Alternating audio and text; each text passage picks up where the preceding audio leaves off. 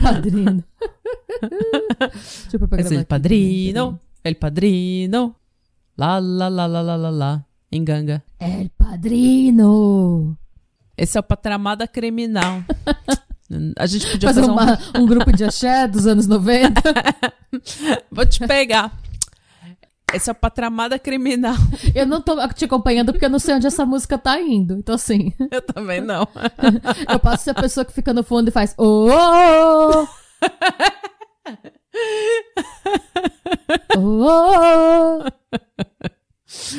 Ai, meu nome é Natália Salazar. E eu sou a Renata Schmidt. E esse é o podcast Patramada Criminal, um podcast de crimes reais. Sejam bem-vindos. Bem-vindes. Venham a nós, os cansados.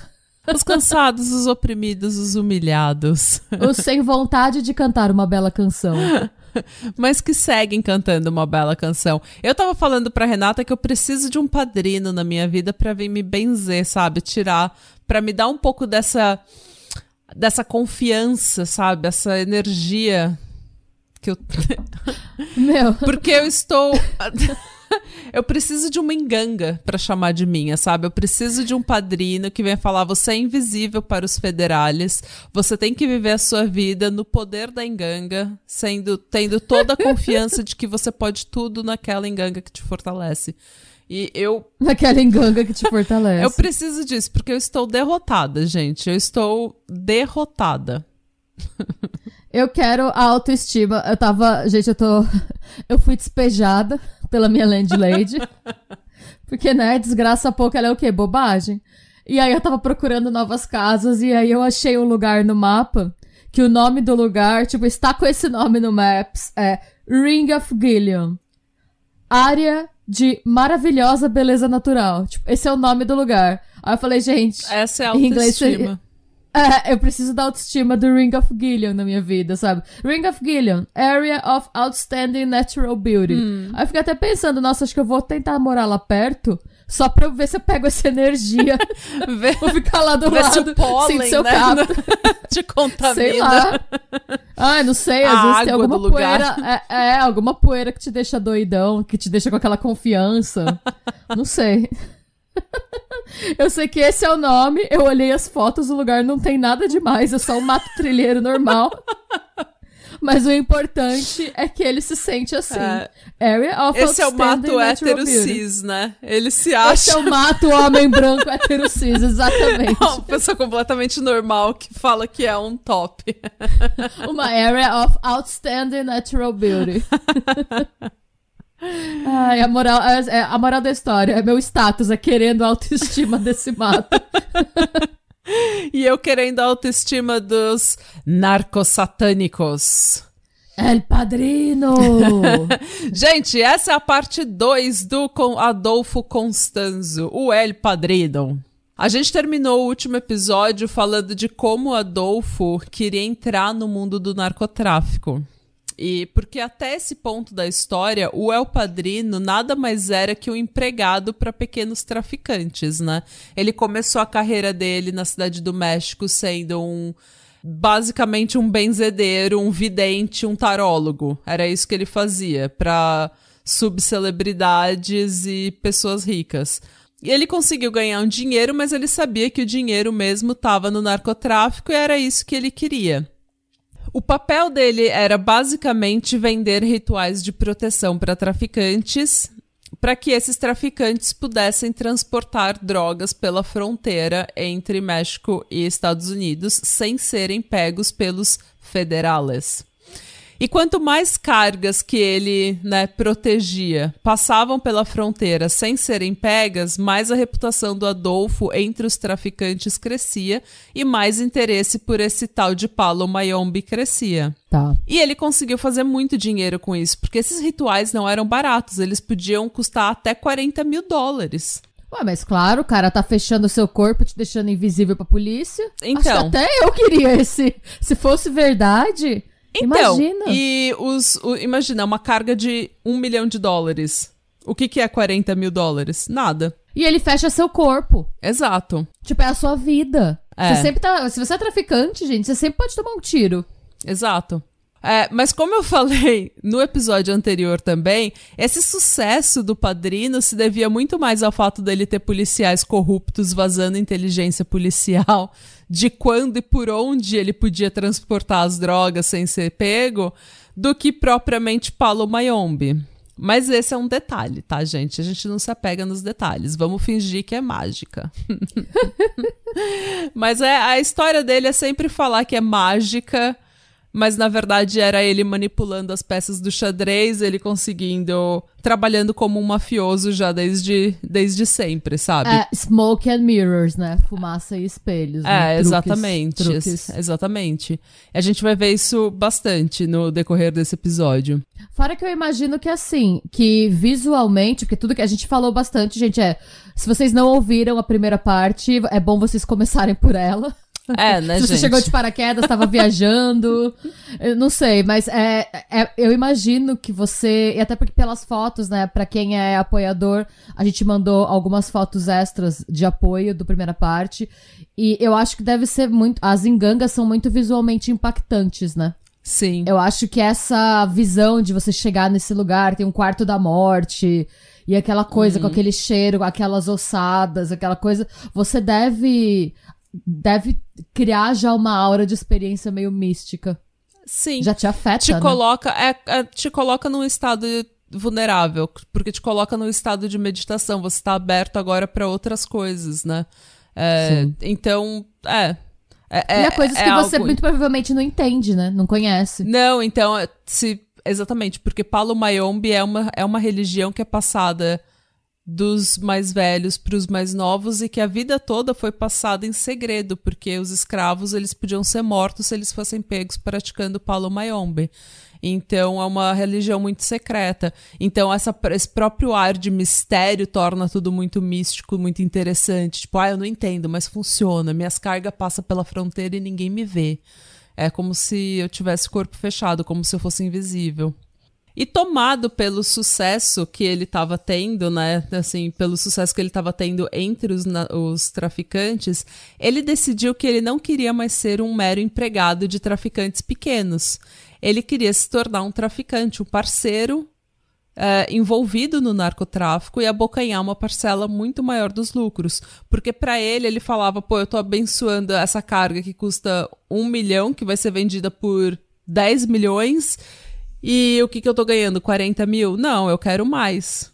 E foi assim que o Salvador, né, um dos principais policiais corruptos que estavam no bolso do padrino, que oferecia inteligência para ele, É o E- Três Caras, né? o Três Caras, que tinha se tornado um paleiro ele mesmo pouco tempo atrás, apresentou o Adolfo Constanzo para a família causada. É, em muitos lugares do México, muitas famílias saíram da pobreza extrema e transformaram a economia das cidades onde elas viviam, é, trabalhando com o tráfico de drogas. E muitas vezes o tráfico de drogas vira o business da família, porque, tipo, é uma cidade pequena, sem perspectiva, é uma família sem perspectiva, é, sem educação, sem os, né, os privilégios que uma pessoa tem pra mudar de vida. E daí começa a trabalhar com narcotráfico, eles empregam a família inteira no narcotráfico, no business da família, e a família inteira enriquece com isso. Então vira uma família cartel. Todo mundo da família acaba estando direta ou indiretamente envolvida com o narcotráfico. É, e a família causada não era diferente, tá? É, eles estavam situados na cidade do México, e eles, assim como a maioria dos cartéis mexicanos, eles não produziam as drogas. Ele, o México em si não produz cocaína. Na década de 80, essas famílias cartéis no México ficaram extremamente ricas e poderosas porque elas começaram a fazer acordos com grandes produtores de cocaína da América do Sul. Então, normalmente a droga é produzida na Bolívia e no Peru, processada na Colômbia pelos reais donos da droga, quem tem a droga, né? Quem... Hashtag Pablo Escobar. Né? É, hashtag Pablito. E antigamente elas eram transportadas diretamente para Flórida. Só que no início da década de 80, o policiamento aumentou muito. E esses Foi por conta do Pablo Escobar, inclusive, né? Que É. o policiamento aumentou. Sim, porque ele tava mandando, tipo, ele tava ganhando muito dinheiro. Sim.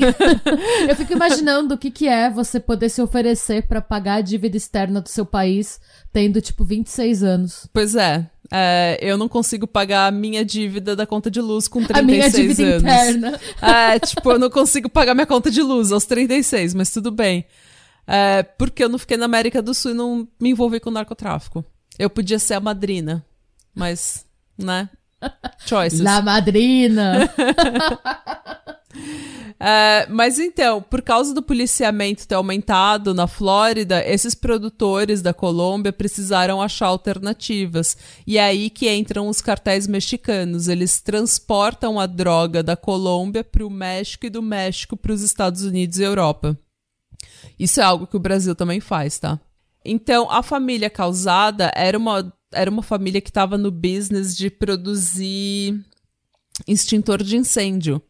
Nossa. O, o Guilhermo Causado, ele não era um, um homem estudado. Ele fundou a empresa dele produzindo extintor de incêndio. Ele ficou bem sucedido fazendo isso, mas depois de um tempo ele queria mais dinheiro. Ele queria. Ele decidiu diversificar o portfólio. Pois é. É, e foi assim que ele entrou no, no narcotráfico. Primeiro com maconha, depois com cocaína. O Salvador apresenta, então, o El Padrino, o Adolfo Constanzo, pro Guilhermo, né? Pro o líder da família causada em 86. E o Guilhermo, ele era extremamente durão. Ele não confiava em ninguém. Ele era, tipo, o líder mafioso mesmo. Porém, ele, assim como tantos outros nessa história, foram seduzidos pela promessa do padrino. E vai ficando cada vez mais claro aqui o poder de manipulação e o charme do Adolfo Constanzo. Porque muito mais do que um bruxo, né? Muito mais do que um feiticeiro, muito mais que paleiro, ele era realmente um charlatão. Ele era um con artist. Ele vivia a vida dele fraudando tudo. Para conseguir fazer isso, ele precisava ler as pessoas. Ele era muito bom em ler as pessoas, saber como ele ia falar com as pessoas e o que, que ele precisava falar para ter elas na mão dele, para fazer elas acreditarem no bullshit que ele estava vendendo. E fora que, assim, eu penso que tem algo de muito. É muito universal a vontade do ser humano de fazer algo errado que dá vantagem sem ter as consequências, com uma garantia de não enfrentar as consequências. Uhum. A gente aprende a vida inteira que qualquer coisa que você faça tem uma consequência, o que é natural, gente. Toda escolha que você faz, você perde alguma coisa. Tudo que você decide fazer tem algum tipo de consequência. E cabe a gente decidir para toda decisão que a gente toma se vale o preço. Isso vai desde você diversificar a sua empresa de extintor pra entrar no ramo de cocaína até você querer comer cinco pedaços de bolo de aniversário depois da janta. Sem engordar. Não, não, nem engordar. Você vai pensar, tipo, eu, eu vou conseguir dormir? Porque é isso, quanto mais velho você vai ficando, é menos sobrepeso e mais sobre você ficar podre, né? Mas é a azia que você vai ter durante a É. noite que você não vai conseguir dormir por causa da queimação. E às vezes você olha e fala, vale, vale, mano, eu quero esse bolo. Eu vou, co- vou Vale, comer. eu comi um bolo inteiro hoje. E vale. E imagina se alguém vira pra você. E foi, falam que a cocaína foi exatamente isso, né? A cocaína, quando ela entrou no mercado norte-americano, ela era vendida como álcool que não te engordava e não te dava ressaca. Ah, Então, eu acho que ele vendia um pouco disso. Imagina você conseguir movimentar tudo. O, que, que te dá mais medo? Ser pego, ser preso e ser morto. Eu garanto pra você que você não vai ser preso, não vai ser morto. Por quê? Mágica, sobrenatural. Paulo porque é o único jeito. É, é a única maneira de você não enfrentar a consequência, né? Não- Não tem Exatamente. outro jeito dele prometer, dele prometer isso, a não ser pela mágica, né? E aí ele usa o quê? Uma religião ancestral, desconhecida, obscura, que é passada de pai pra filho. Então ele vende aquela ideia de tipo, existe uma técnica obscura que você não conhece, que eu conheço, e se você me pagar, eu vou te ensinar e você não vai enfrentar as consequências pelos seus atos. uhum. é uma forma bem mais marqueteira e smoke and mirrors de quando você lê aquelas matérias na internet. Se você usar esse ingrediente na sua água, você vai perder 36 quilos em um mês. É. É esse ingrediente místico que você tem. E é sempre ou vinagre ou limão. e aí tem aquela foto de uma semente bizarra, e aí tem a foto de uma pessoa mostrando a calça larga, assim, sabe? É, é, uma coisa, é uma necessidade que a gente tem muito Nutricionistas por... odeiam ela. no, conheça essa mulher de 73 anos que perdeu 36 quilos em um mês com este ingrediente que você não conhece. E aí tem uma senhora, tipo, de 50 anos, que eles falam que tem 70, que é pra você achar, nossa, essa mulher está ótima. Nossa, preciso. O que será que ela comeu? Eu preciso desta fruta obscura. É, é o bem... te vendendo cogumelo do sol, sabe? É bem por aí, é exatamente isso. E ele, e ele sabia o que falar para as pessoas. Ele sabia que quando ele chegasse pro Guilhermo, que era um cara durão, que se ergueu da pobreza e, trans, e construiu dois business e empregou a família inteira nesses business e que não confiava em ninguém, ele e que não confiava em ninguém, ele sabia que ele não podia ter o mesmo approach que ele teria com gente que estava desesperada pela aprovação dele. Ou pra, sabe, pra fazer uma carreira na música ou como modelo. Então, ele chega pro Guilhermo e ele fala que ele sabe de todos os problemas que a família causada teve quando cargas foram apreendidas, ou quando o Guilhermo sofreu duas tentativas de assassinato no passado, ou quando a polícia investigou não sei quem da família. Isso tudo já tinha sido passado para ele pelo Salvador. O Salvador investigou a família causada, descobriu todos os problemas e os podres da família e falou: "Olha, esse essa é a família". E daí o Adolfo chega lá, como se ele soubesse através de uma visão, através de algo que ele, ele leu nas cartas, ele viu na enganga, ele sabe. E o Guilhermo começa a acreditar, né? Começa a ficar é, interessado no que ele tem para falar. E daí ele chega pro Guilherme e fala: Você é um homem muito rico e muito poderoso, massageando o ego já do Guilhermo. Mas você merece mais do que isso. Eu posso te tornar muito mais rico e muito mais poderoso, e todos os seus inimigos serão amaldiçoados. E o Guilhermo fala: bora. E é por isso que eu falo do charme do charlatão, sabe? O charme da pessoa que está acostumada a aplicar golpe, porque esse é um homem que não é um homem otário, é um homem que é chefe de uma família cartel, é um cara que sofreu duas tentativas de assassinato e ele cai na lábia do, do padrino rapidamente. É, se essa cena, se essa história fosse um filme, eu fico imaginando o Benício Del Toro fazendo o El Padrino. e o Javier Bardem fazendo o chefe do tráfico, que é um homem durão, mas também é um homem de família sensível. Sim. mas é, mas é aquilo, não interessa quem você é, né? Se você é o chefão ou se você é a pessoa que tá na internet e é direcionada para aquele tipo de matéria. Você quer não enfrentar as consequências. Ah do que você faz. Hum. Que no caso dele é ser preso ou ser morto. Pois é. O padrino, então, começa a performar rituais de limpeza e proteção em todas as cargas da família causada. E jogar búzios para determinar quando e por onde a droga pode ser transportada. É, ele se torna conselheiro próximo do Guilhermo e o Guilhermo, sem perceber, acaba ensinando tudo sobre o narcotráfico pro Adolfo. Ah, porque ele fala que precisa saber mais informações para ele poder mover as cargas, também pra saber. Sim, porque ele precisa, olha, eu tenho tanto, eu comprei por tanto, eu quero passar por não sei quem, eu quero levar no cliente tal, eu quero fazer isso. E ele vai, tipo, oh, ok, deixa eu ver aqui nas cartas. Eu imagino que ele ficava pedindo mais informação, falando que tinha que falar pros búzios. É, provavelmente, não tipo, não, não, é, deixa eu ver aqui, me diz o que, que, onde que vem essa carga, quem que é o cliente, ah, ok, ok, sabe, e assim ele vai conseguindo cada vez mais informação, e o Guilhermo tonto vai passando para ele.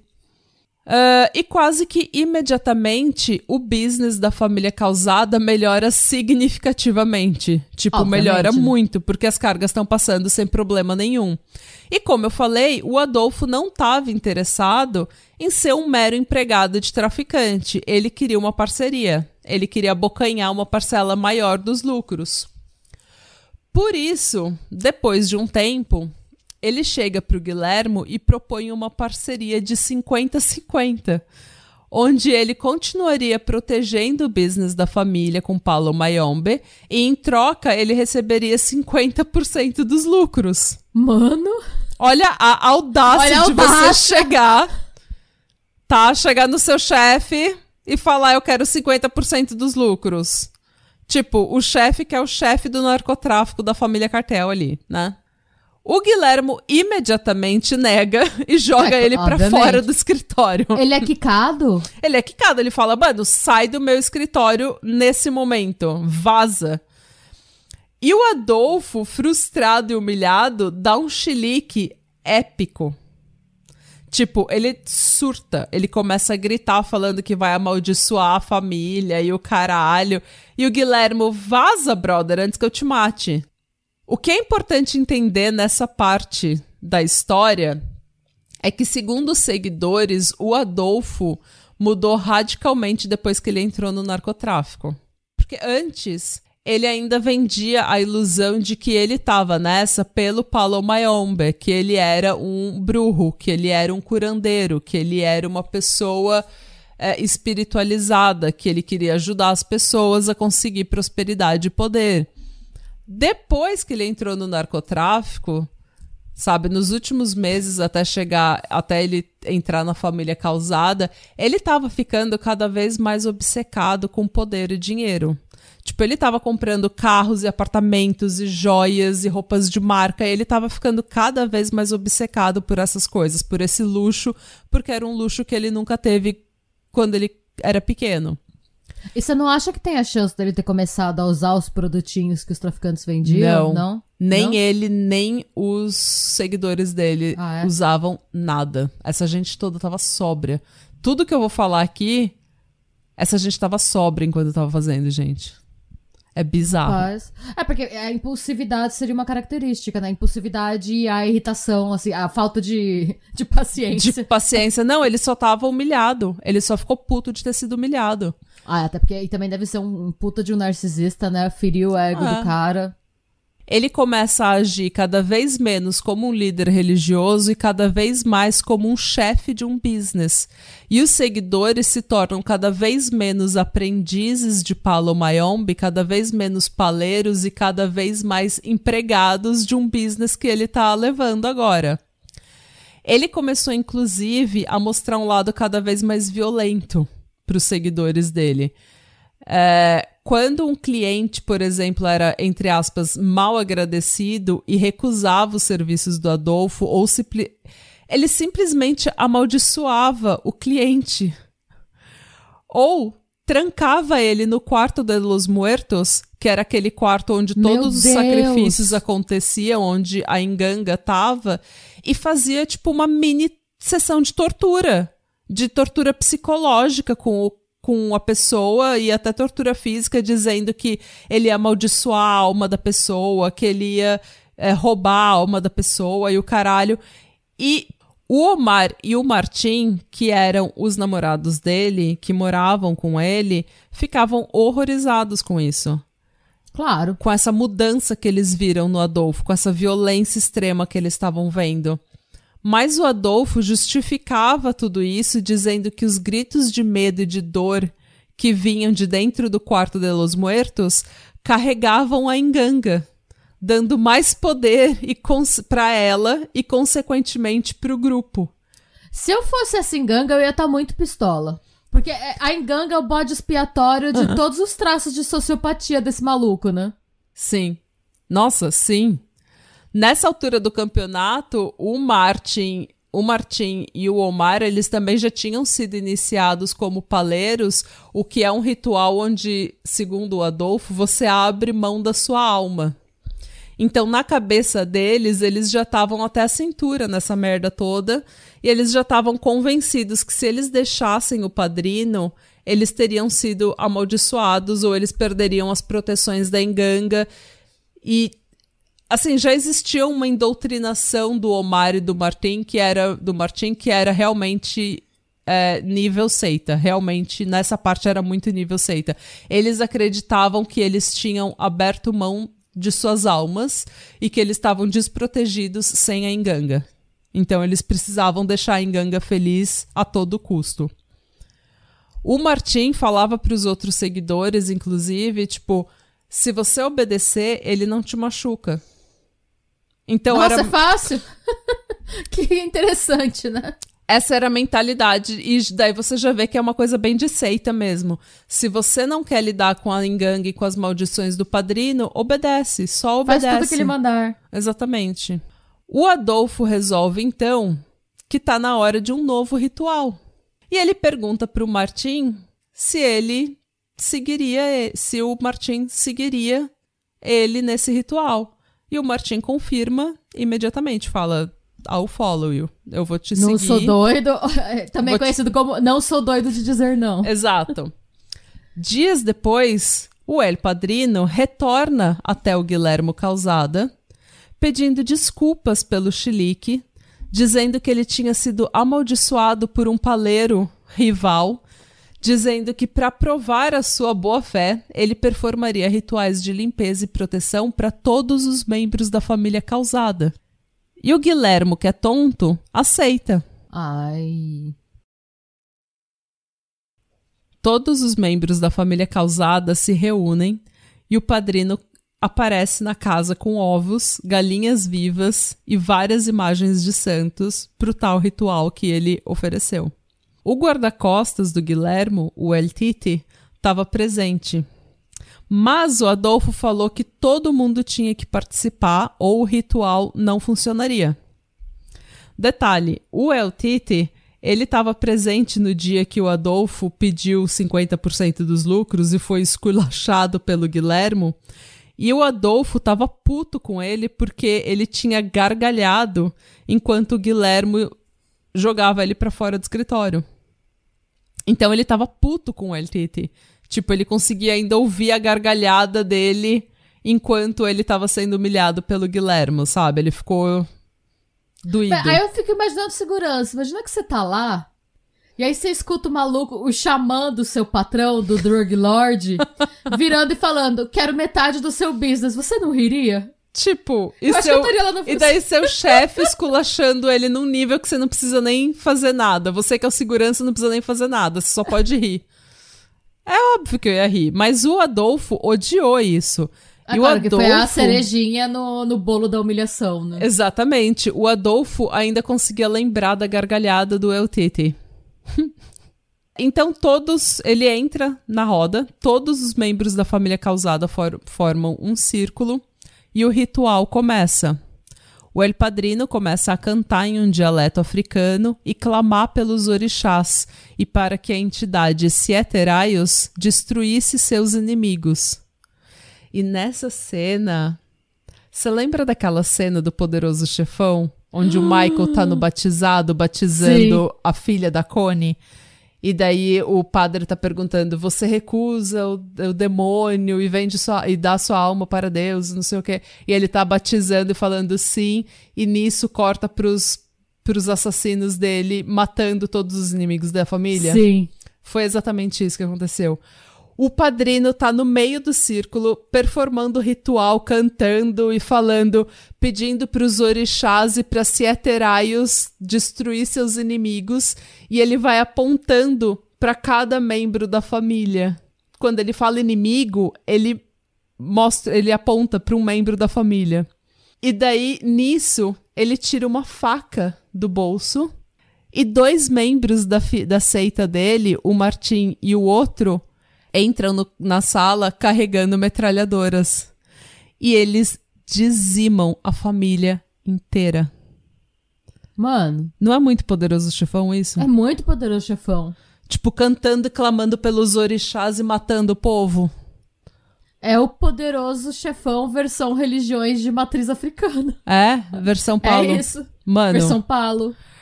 eu não vou negar que, como uma pessoa que adora aquela cena do poderoso chefão, eu fiquei meio intrigada com a performance dele. Eu fiquei meio. Sabe quando você fica meio assim, admirada com a performance? É porque é total. Aquela cena do Poderoso Chefão, pra mim, pelo menos, ela representa a total. É, é o ponto em que você percebe que o Michael foi 100% corrompido. Em que você percebe que ele abriu mão de qualquer falsa noção de moralidade que ele tinha no primeiro filme ainda. Sim. E você vai vendo por que durante todo o primeiro filme, boa parte do segundo. Sim, é, e ele. Quando ele é tipo, é o batismo da Connie, da, da, Da filha da filha Connie. da e o batismo dele como padrino, como Godfather. sim. Ele vira o Godfather naquela cena. Ele é Godfather, ele é padrinho da filha da Connie, e ele se torna o padrinho da máfia. Sim. Ele é batizado no sangue dos inimigos É, assim, dele. é- mas É antes você sensacional fica- aquela cena. Sim, é, não, cena. é ótimo. Esse filme é ótimo. É que no Ah. começo você sempre tem a impressão, pelo que a impressão que você tem dele no começo do filme, que ele tá fazendo aquilo por uma imposição, que é uma coisa meio de destino, que é uma coisa que ele não escolheu, que foi imposta Sim. a ele. Eu acho que, pra- pelo menos pra mim, essa impressão acabou totalmente nessa cena. Ah, sim. Sim. Porque é... você percebe, é, o Alpatino entrega tão bem, o que você vê no Alpatino naquela cena é a ausência total de remorso. O cara, Sim, não, o cara não, ele- nem. Ele, pragmatismo, ele tá fazendo exatamente o que ele precisa fazer, sem deixar as emoções dele ou todos os valores que ele achou que ele tinha corromperem ele. Ele tá fazendo o que é não melhor se pra importa, família. sim. É, ele tá É. sendo estoico. É bizarro. Eu, eu pensei muito nessa cena quando eu li sobre o. O, o, o Adolfo fazendo isso com Essa os cena causados. é, é uma mistura de Godfather com Scarface. É, terrível. É, é isso Say mesmo. hello to my little friend. É. Ai, gente, é, é uma surra. Essa cena é uma surra de Alpatino, basicamente. Depois disso, eles limpam a cena do crime tão bem que a polícia não consegue prosseguir com as investigações. A principal teoria era, obviamente, que traficantes colombianos tinham dizimado a família, porque eles sabem que é, é tipo, sabe aquela aquela tipo, ah, é traficante, traficante mata traficante, tipo, é o trash taking out trash, sabe? O lixo tira o lixo.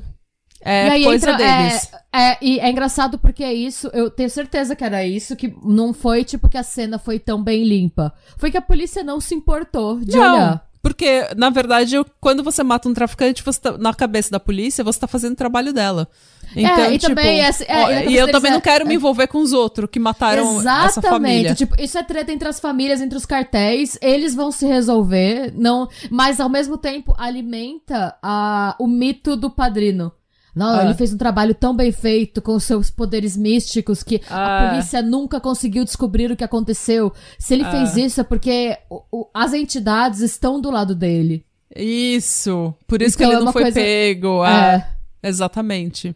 E é engraçado, e depois eu vou parar de te interromper tanto, desculpa, Não mas eu acho que é o tipo de coisa que muitas vezes, é, quanto mais eu estudo sobre serial killers que são mais conhecidos, que entram pra história, mais você percebe que na maioria dos casos é muito mais um caso de investigação mal feita do que do cara ser extremamente inteligente ou do cara ser é, o psicopata americano da vida real. Exatamente. A gente acha que esses caras, nossa, eles foram muito inteligentes, eles fizeram tudo muito bem, eles eram mestres de manipulação. Na verdade, os policiais fuderam é, a cena do crime, teve corrupção, é, gente que tava do lado deles era um bando de tonto. tipo isso, exatamente. vezes, é verdade, às vezes é isso. O Ted Bundy era especialmente inteligente ou um bando Não. de tonto? Porque você sabe que a pessoa, a pessoa mediana que você encontra na rua é um bando de tonto. Entendeu? Não, ele era então, tão de repente, é, ele, não era nem- super inteligente, ele só tava cercado de gente tonta. No final, ele, inclusive, na, no final da faculdade, ele nem conseguiu passar direto. Pra ele Pois conseguir é. entrar em direito, a professora de psicologia dele teve que escrever uma carta pedindo pra, pra a junta passar ele, né? Pois Aceitar é, ele. pois é. ele não era brilhante, ele tava bem longe de ser brilhante, assim. Ele era só um João normal. Pois é. Enfim. Enfim. Isso posto. Os corpos da família começaram a aparecer nos dias seguintes ao ritual nos rios Zupango, Tula e no Gran Canal, na cidade do México. É, e os dois primeiros corpos que foram encontrados, eles tinham sido completamente desfigurados. Eles tinham sido esfaqueados e baleados. Um deles, um homem identificado como Frederico de La Vega, o El Titi, que era o segurança da família, teve os dedos, as orelhas e as genitais removidas. E uma nota de 20 dólares enrolada e inserida na cavidade de onde o dedo indicador dele estava. Não é muito macabro isso? Eles enrolaram uma nota e enfiaram onde o dedo dele muito, É muito, é muito rancor. O outro corpo de uma mulher tinha tido a garganta cortada tão profundamente que ela quase foi decapitada. O coração dela tinha sido arrancado e ela só foi identificada por causa de uma prótese de silicone nos seios. O nome dela era Célia Campos de Klein, a secretária da família. Outros cinco corpos apareceram nos dias seguintes, todos com sinais de tortura, todos mutilados. Eles tinham sido baleados, esfaqueados, dedos e orelhas e genitais cortados, os corações arrancados. Um dos corpos teve vértebras e parte da espinha arrancadas, e dois deles tiveram o cérebro removido. Desses cinco, só eles só conseguiram identificar o corpo da Gabriela Vargas, que era empregada da família de apenas 17 anos de idade. Os outros quatro corpos eles acreditam que seja do Guilhermo, da sua esposa, Rosalie Causada, da mãe, Guadalupe Causada Sanches, e do José de Jesus Gonzalez Rolon, que era parceiro de negócios do Guilhermo. E agora, senhoras e senhores, é que a coisa fica muito pior. Ah, porque até agora é tá de muito boa. pior. Agora, até agora, arrancar coração da família causada, colocar uma nota de 20 dólares onde o cara tinha um dedo. Isso tudo é coisa de criança. Porque agora o Constanzo ele descobriu que não só ele pode matar, porque esses foram os primeiros assassinatos dele, ele descobriu também que ele adora matar. Puta, ele pegou gosto. Tipo, ele pegou um gosto pela coisa, ele imediatamente achou que esse é meu caminho, era isso que eu queria fazer a minha Aquele, vida toda. Foi isso que eu nasci para fazer, eu apenas não sabia. Exato. Essa é a minha vocação. No dia seguinte, ele informou os seguidores sobre os prazeres que há em sacrifício humano, e ele informou que em tempo todos eles teriam sangue em suas mãos. Isso tudo ele falando enquanto ele coloca os órgãos removidos da família causada na enganga. E, tipo, ele tá literalmente colocando o cérebro de uma pessoa na enganga e falando: gente, Sacrifício humano não é assassinato. O espírito deles não morreu. Agora eles existem aqui na Enganga para nos servir. Então não é assassinato, é só escravidão. E tá tudo bem? e tá tudo bem, aparentemente. E ele fala: matem e vocês terão as suas almas definitivamente mortas, assim como a minha. Vocês não terão medo e nenhuma fraqueza, apenas poder. E os seguidores ficaram tipo: Hã? É tipo, é, é, é a, ele transformou assassinato em série num esquema de pirâmide. Porque, mano, imagina, você começa a seguir um, um paleiro porque ele vai te dar purificação e proteção e prosperidade. E daí ele vai te ensinando tudo de Palomayombe. E daí ele decide que ele vai ficar, ser traficante. Enquanto isso tudo tá acontecendo, você tá falando, ok, ele continua sendo El Padrino, ele continua só, né, trabalhando em rituais de limpeza e proteção, mas agora o cara é tipo um assassino. Ele assassinou, ele mutilou os corpos de sete pessoas. E ele tá lá no dia seguinte no café da manhã falando: gente, se você matar assim como eu, você vai se livrar de todo medo e toda fraqueza. Você vai ser apenas poderoso, você vai ter apenas poder. Enquanto ele coloca os órgãos das pessoas que ele matou na enganga. E detalhe, o Martim, o namorado do Adolfo, que foi um dos seguidores que tinha ajudado ele a dizimar a família causada, ele não sabia que aquele era o plano até ele chegar lá. Tipo, ele chegou lá com armas na sala, achando que era só pra proteger o Adolfo. Achando que ele ia fazer, que ele ia fazer segurança, né? Que ele ia ficar fazendo carão. Exatamente. E foi aí que ele viu que o Adolfo não só estava esfaqueando os membros da família, como ele também estava mandando eles dizimarem a família. E daí o Martim, ele não conseguiu fazer direito o trabalho porque ele conseguiu, ele começou a vomitar, ele começou a passar mal e vomitar. E o Adolfo ficou puto com ele e como punição, o Adolfo forçou ele a carregar os dedos e os órgãos removidos até o apartamento deles onde naquela noite, ainda tomado pela adrenalina do que ele ainda tinha feito, ele praticamente estuprou o Martim. Nossa, gente, que horror. Pois é. Mas mesmo assim, o Martim ficou do lado dele e o Martim foi fiel até o fim. Mas é relacionamento abusivo, né? É assim, Extremamente na cabeça abusivo. do cara, o cara não tem mais alma. Exatamente. assim, Exatamente. esse- porque é. Pode falar. Quando você é iniciado em Palo Mayombe pelo Adolfo Constanzo, você literalmente abre mão da sua alma. Esse era o ritual que ele performava. E assim, se você sabe que o cara não tem medo de fazer isso com a família inteira de um dos maiores cartéis do México, Uhum. o, o, que que, o que que para o cara de fazer isso com você?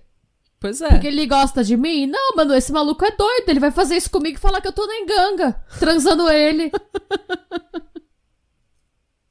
É. É isso Na- mesmo. nada impede esse cara de fazer Eu vou acabar na você. enganga. É. Bem, umas semanas depois, o Salvador, né, o Três Faces, é, lembrando que era um policial, lembrando que o Salvador era um policial federal dos antinarcóticos, ele foi transferido para Matamoros. E é aí que a seita vai para Matamoros. Isso porque o Adolfo sabia que era lá que a, a coisa acontecia mesmo, sabe? É lá que era o, o foco da dengue quando o assunto era, era droga. Ah, eu achava que, tipo, porque Matamoros é um nome tão random, né? Tão, eu achava Uhum. que, tipo, o cara, que alguém tava desconfiando que ele tava passando informação e tinha mandado ele pra um lugar remoto. Não, então ele foi meio que promovido. É, ele foi transferido pra lá. E o Salvador, já em Matamoros, ele liga pro padrino e diz que lá ele encontrou uma família cartel que tinha muito poder na cidade. E que, inclusive, tinha o comandante, o chefe do Salvador no bolso. Uh. Não só isso, o líder da família tinha sido assassinado não fazia muito tempo, e o irmão que assumiu o business era um menino de vinte e poucos anos que estava completamente perdido. Um vácuo de poder se abriu. Exatamente. O nome dessa família era Família Hernan- Hernandes. Para ter acesso a essa família, eles iam precisar de alguém de dentro. E foi assim que eles chegaram na Sara Maria Aldrete Vila Real. Ela tinha namorado uns tempos atrás o novo líder da família, o Hélio Hernandes. E o jeito que o padrino vai até a Sara é bizarro. Tipo, ele fala: a Sara é quem vai trazer a gente até o Hélio. E o Hélio vai entregar pra gente a família, o business da família Hernandes inteira. Mas a gente precisa da Sara pra chegar até ele. E o jeito que ele conhece a Sara é bizarro. Tipo, a Sara era uma estudante universitária na época de 22 anos, estudando, tipo, pedagogia. Ela queria ser professora. É, alguma coisa na área de educação. É, e no livro eles descrevem ela como sendo uma boa moça católica, mas que queria mais da vida. Tipo, ela andava pelas ruas de Matamoros e falava, mano, essa não pode ser minha história. tá I'm ligado? so bored. tipo, viver nessa cidadezinha, no cu do México, na fronteira, sabe? Não, não, não, não dá. Eu não aguento. Eu, que, eu quero mais da minha vida. Essa é a Renata de 16 anos em Pirassununga. Essa é a Natália em todos os lugares. tipo, essa não pode ser minha Essa história. não pode ser minha história. Ela queria mais da vida, mais dinheiro, mais aventura, mais diversão, mais conhecimento. Ela era uma pessoa curiosa, ela era uma pessoa extremamente assim. Ela queria viver, ela era cheia de vida, ela queria viver e Matamoros, Ma- Matamoros era muito pequeno pra ela.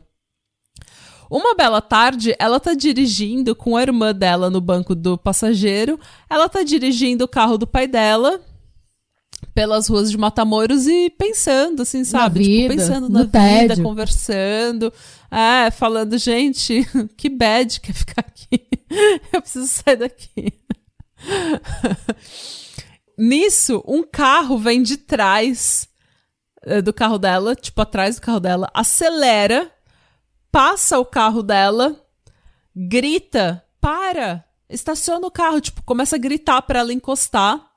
E ela achando que é tipo um macho escroto, não dá atenção. Eu também não pararia. Eu também não, Deus me livre, um estranho falando pra você encostar o carro, você é louca? O carro, então, faz uma meia volta, sabe? Um U-turn, assim. Faz uma meia volta, acelera em direção ao carro dela até ela frear e encostar o carro.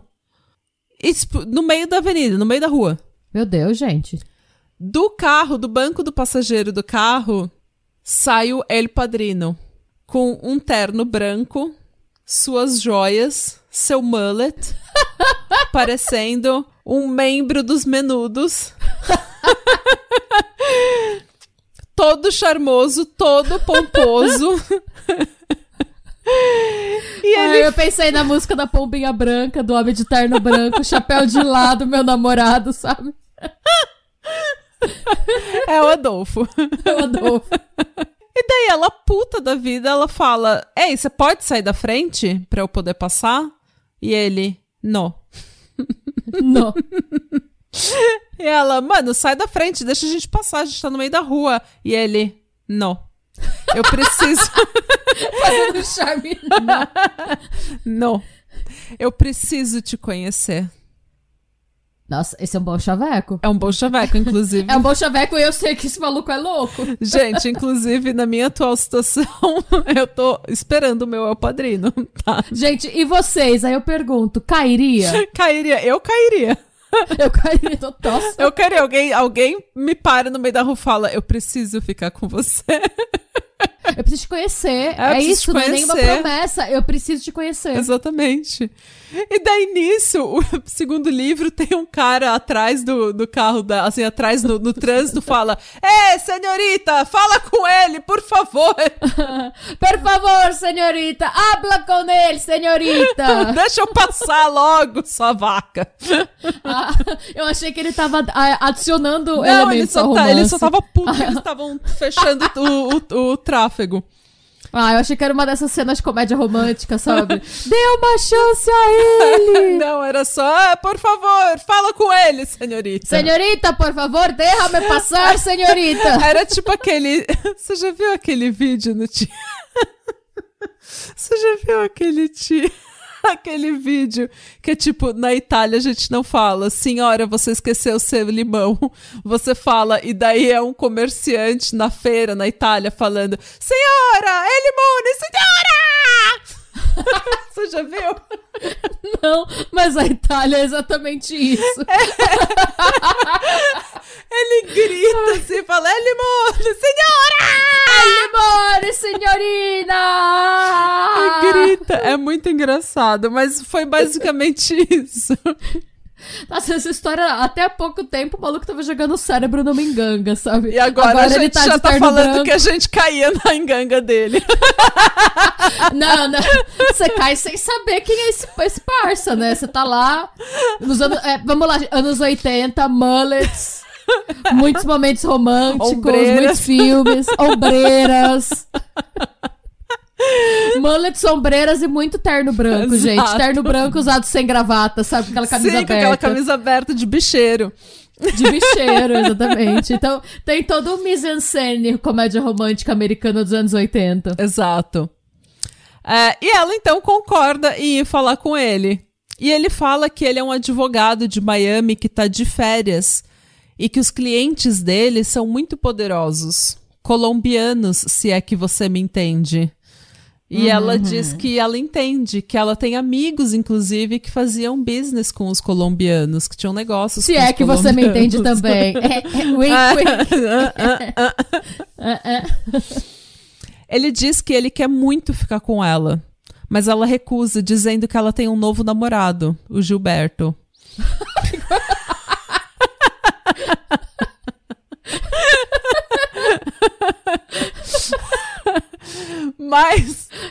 ele não arreda. Mano, durante duas ou três semanas, ele encontra essa mulher todos os dias de manhã para correr com ela.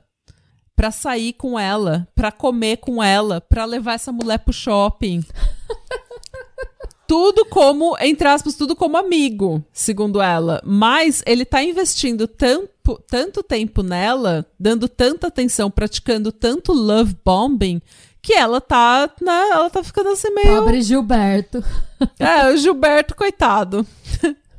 Ele conta para ela tudo sobre a religião dele, sobre Paulo Mayombe, e de como ele usa rituais e sacrifícios diários para obter poder e prosperidade. E de como ela poderia fazer o mesmo. Nu- ele nunca deixa de ser vendedor de esquema de pirâmide, né? Não, Não, interessa qual ele- papel ele ele, tá quer- desempenhando. Ah. Nisso, o Gilberto fica desconfiado e diz que ele recebeu uma ligação de um homem dizendo que ela estava traindo ele. Provavelmente alguém da seita, o Salvador, provavelmente. A Sara, que já estava encantada com Adolfo, fica puta com a desconfiança do Gilberto e termina com ele. Foi tipo aquela: como assim você ousa me acusar de algo que eu absolutamente vou fazer? Vou Plena sair daqui intenção também. de fazer. Vou sair da- Não acredito que você vai me acusar de trair. Daí vai lá e trai ele no mesmo momento. Mas ela então continuou vendo o Adolfo e ele resolveu que agora ele pode. Agora, né, que ela tá Encantada. solteira e que ela tá encantada com ele, ele podia ler as cartas pra ela, que era algo que ela já tava pedindo há um tempo. Porque ela tava, como eu falei, ela tava desesperada pra sair daquela cidade, daquele maldito lugar. Ah, não, e ele tá Então- dando, é o que você falou, ele dá pras pessoas o que elas precisam. Essa mina É. tava louca por um drama na vida dela, um drama, uma intriga, um babado.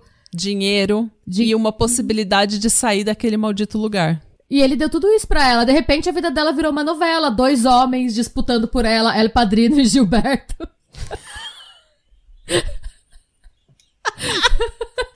Ai, coitado do Gilberto, gente. Que Pior novela é mais que- lame, né? Pior de tudo é que o Gilber- Gilberto é um nome de gente boa que só se fode. Sim. Gilberto estava no grupo bonzinho, só se fode do Orkut. É. E tipo, o Gilberto era traficante também, tá? O Gilberto ele tinha os esquemas dele, mas ele não era uma pessoa.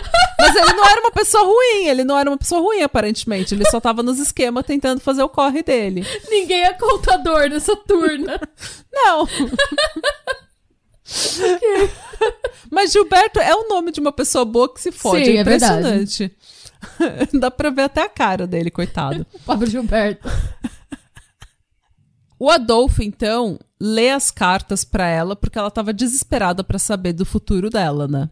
Pra saber se ela sair de Matamoros e se ela ia se tornar tudo que ela queria. Ele leu as cartas pra ela e disse que três coisas aconteceriam com ela. Um, ela iria receber dinheiro pra estudar no próximo semestre. Dois, ela iria receber uma ligação de um velho amigo com quem ela não fala há anos. E três, um, um outro amigo ia procurar a Sara com um problema. Nossa, que enigmático. Pois é. Ele então continuou fazendo a leitura dela e disse que ele podia ver nas cartas que ela havia sido casada por cinco meses em 83, mas que o marido dela tinha batido nela e por isso ela tinha pedido divórcio. E ele então começou a falar várias coisas que, assim, da infância, da adolescência dela em Matamoros, e ela ficou assim, tipo, Meu passada. Deus. Meu Deus. Isso tudo foi o que ele tinha feito com o Salvador. Lembra quando o Salvador chegou pra ele, ele falou: "Ah, eu sei que você é possuído por três demônios". Isso era porque ele já tinha informação antes. E aqui também esse negócio com a Sara, gente, tudo que ele sabe dela, obviamente, é porque ele já tinha colocado o Salvador pra investigar a vida dessa mulher inteira. Entendeu? Então, e o Salvador era policial federal, ele tinha acesso a documento, essas coisas todas. Então era essa leitura que ele tinha feito nada mais era do que informação que o Salvador tinha passado e ele estava manipulando isso para dizer que ele sabia. E daí a Sara responde passada: "Nossa, como que você sabe de tudo isso?" E ele responde: "Eu posso saber de absolutamente tudo." Ai. Não demorou muito, a Sara de fato recebeu uma carta dizendo que ela tinha se qualificado para uma bolsa de estudos para qual ela nunca se aplicou. Ixi, quanto, imagina quanto custou essa. Essa bolsa de estudos. É. Hum. Dois dias depois, um amigo de infância de fato ligou para ela dizendo que ia passar uns dias em Matamoros e que queria encontrar com ela para tomar uma cerveja. Tipo, conversar. Nossa, isso foi coincidência não? Não, você vai ver contar. Eu acho que isso foi coincidência. Ah, tá. E com isso tudo, ela foi até o Adolfo e ela falou: Cara, aconteceu exatamente o que você previu. E ele falou: Claro que aconteceu. Você tinha dúvidas? E ela: Não, claro que não, mas. e a terceira previsão? E ele: Vai acontecer logo. Tenha paciência. Meu Deus, tá virando um livro da Danielle Steele. É. Ele todo charmoso, tenha paciência. Um lorde. Sarah. Um lorde. né? E ela toda apaixonada, ele viu que agora a Sarah tava tão impressionada com ele que ela tava literalmente na mão dele. Ela tava tipo, se ele falasse pra ela, come do, lambe o chão, ela lambia. E daí ele fala pra ela, eu vou te perguntar uma última vez. Você quer ser minha namorada? E daí ela, com esse ultimato, ela responde que sim. E ele fala, então eu vou lhe contar a verdade. Eu sou um bruxo. Eu faço límpias, rituais de proteção. É como eu ganho meu dinheiro. E, gente, a Sarah entrou de corpo e alma em Palo Mayombe. Ela tinha o próprio altar dentro de casa, ela começou a praticar os rituais constantemente, ela virou uma seguidora fiel, assim, tipo, ela acreditava em Palo Mayombe mais que tudo na vida.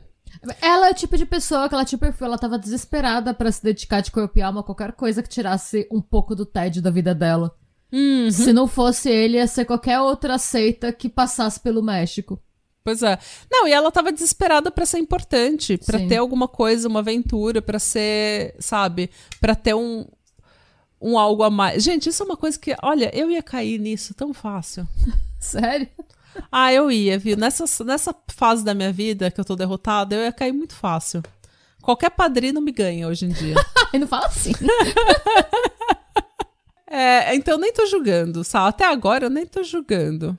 Então, não demorou muito, ela já tava decapitando uma galinha com a profici- proficiência, assim, de um açougueiro profissional. Ela se dedicou total a Palomayombe. Ela Rapaz. ficou malombeira. Malombeira. Mayombeira. Malombeira maneira. E foi assim que a Sara Aldrete se tornou namorada barra seguidora fiel do Adolfo Constanzo. A madrina. La madrina. Sim, alguém que ele às vezes apresentava como minha esposa. Apesar de eles quase nunca terem sexo, porque afinal de contas ele era gay e ele já tinha outros dois namorados que ele tinha que dar assistência, né? Você acha, não sei, né? Não sei nem se tem resposta pra isso no livro, que ele também fez um pouco isso pra por, pro México ser um país, ainda mais naquela época, bem machista, por ele precisar disso pra impor uma aura de tipo uma barba, sabe, a barba minã. Pode ter sido. Pode ter sido, mas eu acho que era mais pra, pra ter ela sob o, o controle dele. Tá. Porque ele fez ela não só ser maiombeira, ela é, e tornou ela paleira, ele deu pra ela um status que ela precisava. Ela virou a madrina, ela virou a mulher da seita, minha esposa, é- ela era tudo pra ele. Ele, sabe, ela ela tava precisando tanto disso e ele deu exatamente o que ela precisava, então agora ela come na mão dele. Eu não sei porque. E ele descobriu. E detalhe, é, ele, inclusive, logo depois que eles começaram a namorar, depois de um tempo, é, ele revelou pra ela que ele era gay e que o Martim e o Omar não eram, tipo, amigos e seguranças, eles eram namorados dele. E ela ficou puta que, né, que ele não tinha falado pra ela antes e tal, mas mesmo assim ela aceitou e ficou com ele. Também porque ele tinha envolvido tanto ela nessa questão de dela se apaixonar por ele, mas assim, mano, ela- ele encheu ela de presente. Ele comprou ela, ele encheu ela de joia, de pagou, roupa pagou cara, estudo dela, levava- né, também. levava ela para os Estados Unidos pra fazer compra, sabe? É, fez uma, um puxadinho na casa da mãe dela, construiu um apartamento na, na, na casa onde ela podia praticar palomayombe sozinha, na privacidade dela. Tipo, então, ela mudou muito de vida e ela acabou, Tipo, ela tinha agora o poder, o status. Ela conseguiu o que ela queria, basicamente. Ela conseguiu o que ela queria, ela só não tinha. Ela só não tinha o palo. ela tinha Mayombe, mas o palo não. Ai, eu vou ser cancelada. Já tô ouvindo Assim, as trombetas do cancelamento de Josué. Mas, gente, gente, vocês têm que admitir que foi uma boa piada. vai. Vocês têm que admitir que se a gente não rir nesse episódio, a gente vai chorar. É. Ah, Eu tô rindo enquanto eu posso, sabe? Porque eu sei o que o meu roteiro trará. É, eu não sei porque quando você começou a falar, eu conhecia bem pouco dessa história, assim. É, Eu tinha a impressão de que ele ia meio que fazer o Rasputin, sabe? Que ele ia convencer, ele ia vir como um conselheiro espiritual, meio que convencer ela a voltar com o ex e virar meio que a mão que balança o berço. Por aí. Eu não, eu não esperava essa reviravolta. Essa, essa visão Não, ela. Então, ele, ele transformou ela no. Tipo, no alto escalão da seita, sabe? Tipo, no. Ele, na é, madrina. ele tava precisando de uma high priestess, assim, basicamente. É, É, exatamente. De uma alta sacerdotisa. Uma número dois, sabe? Também pra dar conta dos trabalhos que ele não tava conseguindo fazer já, né? Ele tava muito. ele tava muito famoso já, muito poderoso. E acho que ele, Ele, pre- precisava de uma número dois. Não, e acho que pequena- precisava. Uma mini É, não, e acho que é uma coisa que ter uma figura feminina também é uma coisa que chama atenção nesse contexto de. Hum. Várias seitas que a gente viu tem isso também, né? A esposa. É, tipo, e mesmo se você vê o. O Epstein com a Ghislaine Maxwell. É. o Keith Raniere com aquela outra doida. É, sempre tem uma mulher por trás, que nem sempre é uma mulher com quem eles têm uma relação sexual, mas normalmente é uma mulher que eles seduzem com love bombing e status e cargo, né? e- enfim. É, é- é bem interessante isso. Um belo dia, ela tava literalmente comprando um taco na rua quando ela encontra com ninguém mais, ninguém menos que o ex-namorado Hélio Hernandes. E ele conta pra ela que o irmão mais velho dele foi assassinado e que a família e o business como um todo tava tudo indo por água abaixo porque ele tava perdido e que estavam tentando matar ele. E ela então percebeu que essa foi a terceira previsão do Adolfo. E ela falou: Hélio, eu preciso que você não ria mas eu conheço um bruxo e ele vai poder te ajudar. E o padrino, então, é apresentado ao Hélio Hernandes, que, desesperado, entrega imediatamente 50% dos business da família pro Adolfo. Tipo, ele era literalmente o Fredo da família, tá ligado? Ele simplesmente falou: Ó, toma. You broke my heart! Fred! É, tipo, o Michael morre nessa versão, o Michael morre, o Fredo é o chefe da família agora, e o, o Fredo só fala: Mano, pelo amor de Deus, eu tô perdido, me ajuda. Toma aqui, isso aqui é toma, toma. Ó. Quer? Toma, pega. É uma, um favor que você me faz. Toma essa bucha aqui também. Tô cansado, tentaram me matar duas vezes. tô num bunker ali, num... tô irritado, tô de mau humor. O Adolfo faria. Iria fazer o business da família prosperar com rituais de proteção e prosperidade. Sempre rituais de proteção e prosperidade. Exato. E o Hélio traria mais seguidores pro Adolfo e entregaria 50% dos lucros pro Adolfo. O Hélio imediatamente trouxe mais membros pra seita, inclu- incluindo membros da própria família dele. E ele foi imediatamente iniciado como paleiro e começou a seguir todos os conselhos do padrino. E agora, o Adolfo tem exatamente tudo o que ele sempre quis na vida dele. Pensa nisso. Ele se infiltrou no narcotráfico. Cara, ele não era nada, ele era um tarólogo na De cidade do celebra- México. Ele era tarólogo de celebridade classe B. Exato. De celebridade que vai pra fazenda, tá ligado? E daí ele ele virou um traficante e ele se infiltrou numa das principais famílias de Matamoros diretamente no topo. Não foi tipo ele conseguiu o- fazer o caminho dele na família, sabe? Que foi crescendo de cargo. Não, ele foi direto pro topo. Ele entrou numa família que já tinha um business, já tinha contato, já tinha infraestrutura, já tinha tudo. Ele não trabalhou pra nada disso. Ele recebeu tudo de mão beijada. Parasita, E agora né? Ele tá- parasita, ele só... Ele Total. soube onde morder. E ele entrou no topo da pirâmide, com todo o poder e influência que ele sempre quis.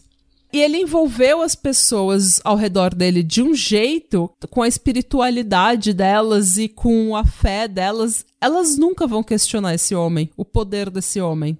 Então agora ele tá se sentindo literalmente invencível. Ele começou a acreditar na própria bullshit dele. Porque ele agora, ele, mano, ele acredita que ele pode tudo. E foi aí que ele resolveu que a enganga que ele tinha no apartamento não era o suficiente. Eles precisavam agora de uma nova enganga, maior, mais poderosa. Tipo, Power Turbo 2000, a enganga. Power enganga. É. Essa enganga seria construída no rancho Santa Helena, onde um dos seguidores era caseiro e onde eles moviam parte da droga. Segundo Adolfo, essa enganga seria a mais cruel e mais poderosa já construída, dedicada exclusivamente a Kajempembe, uma entidade que seria o mais próximo do que eles têm do diabo. Protegida por Oxóssi, o orixá associado a florestas, animais e riquezas, e alimentada exclusivamente com o sangue de seus inimigos. E é agora que o sacrifício humano começa a ser praticado periodicamente. Tadá! Ah, não dá, eu fiz uma careta, gente. Eu esqueço que não dá para vocês verem. Essa eu fiz uma careta de dor e sofrimento. Porque você tem todos os elementos pensando. Eu sei que não é exatamente uma seita, porque você tem um contexto diferente, né? Você não tem necessariamente é, é uma seita, no fundo é uma seita. É, é, mas é, tá naquele é. momento da seita em que o, o, líder perde a cabeça, começa a acreditar nas coisas, nas coisas que ele mesmo inventou. E aí ele decide tomar uma, é, uma, tomar uma atitude extremamente drástica, provavelmente porque ele tá tão high, tão é, bêbado de poder, que ele vai. É, que, tipo, ele vai precisando de coisas cada vez mais extremas uh -huh. para ele sentir aquilo. Exatamente. E é para falar de como essa enganga vai ser alimentada com sacrifício humano que a gente volta no próximo episódio, na parte 3, sobre Adolfo Constanzo e os narcosatânicos. Essa história tá tão cheia de reviravolta. Começou, tava. Não todos, gente, é, não me levem a mal, é uma história horrível. É horrível. Mas teve comédia romântica dos anos 80, teve referência a comédias românticas dos anos 80. Cara, essa história, ela é tão pesada que é bom que a gente consegue achar esse tipo de essa quebra, né? Essa quebra, tipo, moda dos anos 80, vamos fazer uma piada com isso, vamos pensar na comédia romântica, vamos pensar. Porque, gente, é, essa é muito pesada essa história. E eu tô assim, mergulhada nessa história faz duas, três semanas e eu não aguento mais. Ah, não, eu imagino. A gente tem que se livrar logo. a gente tem que se livrar. E é bom que esses episódios estão sendo quebrados, que é para não ficar um episódio extremamente maçante, porque a gente achou que ia ser um episódio, daí ficou muito longo o roteiro, quebramos em dois, agora a gente tá quebrando em três, porque assim, gente, lembra daquele episódio da, do Children of God e de como ficou maçante? Tipo, no, ini no início tava tudo bem, no final, depois de duas horas, duas horas e meia falando de estupro de crianças, a gente estava tão drenada e a gente estava é, é passando tão mal. E isso foi uma coisa que a gente ouviu de vários ouvintes, de que foi ficando cada vez mais pesado o episódio e de que foi difícil terminar. Então é bom quebrar essa história que é tão terrível, é tão pesada, em algumas partes que é para a gente poder digerir em doses homeopáticas, porque a gente também precisa de uma precisa de uma felicidade na vida, né, gente? É segunda-feira de manhã, pelo amor de Deus. E suga. É, eu não, é, no caso do Children of God, eu não achei que o roteiro ficou maçante. Eu gostei da história. Mas eu não conhecia, eu não tinha ideia do que me esperava. mas e é um tragé... tema muito pesado. Ia ficando tão. É, chegou uma hora que eu tava tão chocada e eu tava tão assim que eu não tinha como reagir. Eu não. Eu não eu, a história me deixou sem palavras. Eu fiquei assim. Eu, eu não tenho como que contribuir. e cada, cada 10 minutos eu falava, e fica pior. Gente, não. É, eu penso que se a gente tivesse naquela época a, o know-how lá, o molejo das ruas que a gente tem hoje, a gente teria quebrado aquele episódio pela nossa saúde partes. mental e pela de vocês também. Porque é. ouvir é, isso. E tem, a gente tem Tem todo tipo de ouvinte, né? Tem ouvinte que gosta de ouvir tudo numa sentada só, que pega uhum. e ouve. Tem ouvinte que ouve aos pouquinhos enquanto lava a louça. Pra quem gosta de ouvir tudo de uma vez, é, foi uma, eu imagino que deva ter sido uma experiência muito difícil, assim. Ah. Então. É, é, então é por isso que a gente tá quebrando, gente, esse, esse episódio, porque é pesado, a gente fala de coisas extremamente pesadas. Abuso espiritual e seita sempre é um tema pesado, independentemente do que aconteça. Então a gente espera que vocês não odeiem tanto que a gente tenha quebrado. É, porque quando for assim, a gente precisa quebrar. Senão, imagina, seriam três horas de episódio. É. Seriam três horas de episódio falando do pior da humanidade. Não ia ter como a gente respirar, não ia ter como a gente, sabe?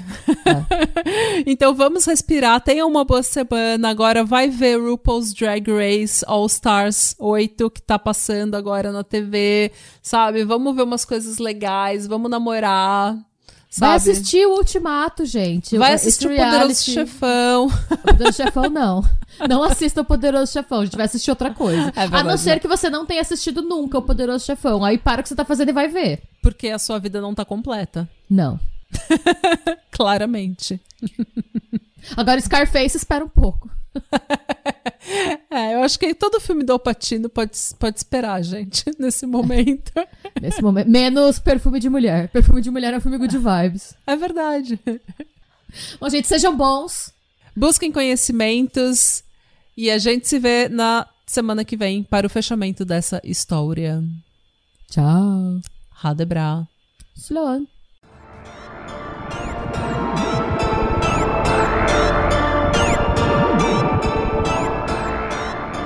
se você gostou desse episódio e quer receber conteúdo exclusivo sem comerciais, vá até a Orelo para se tornar um apoiador do Pátria. Você também pode se inscrever no nosso canal do YouTube para episódios inéditos todos os domingos. E agora sim, tchau!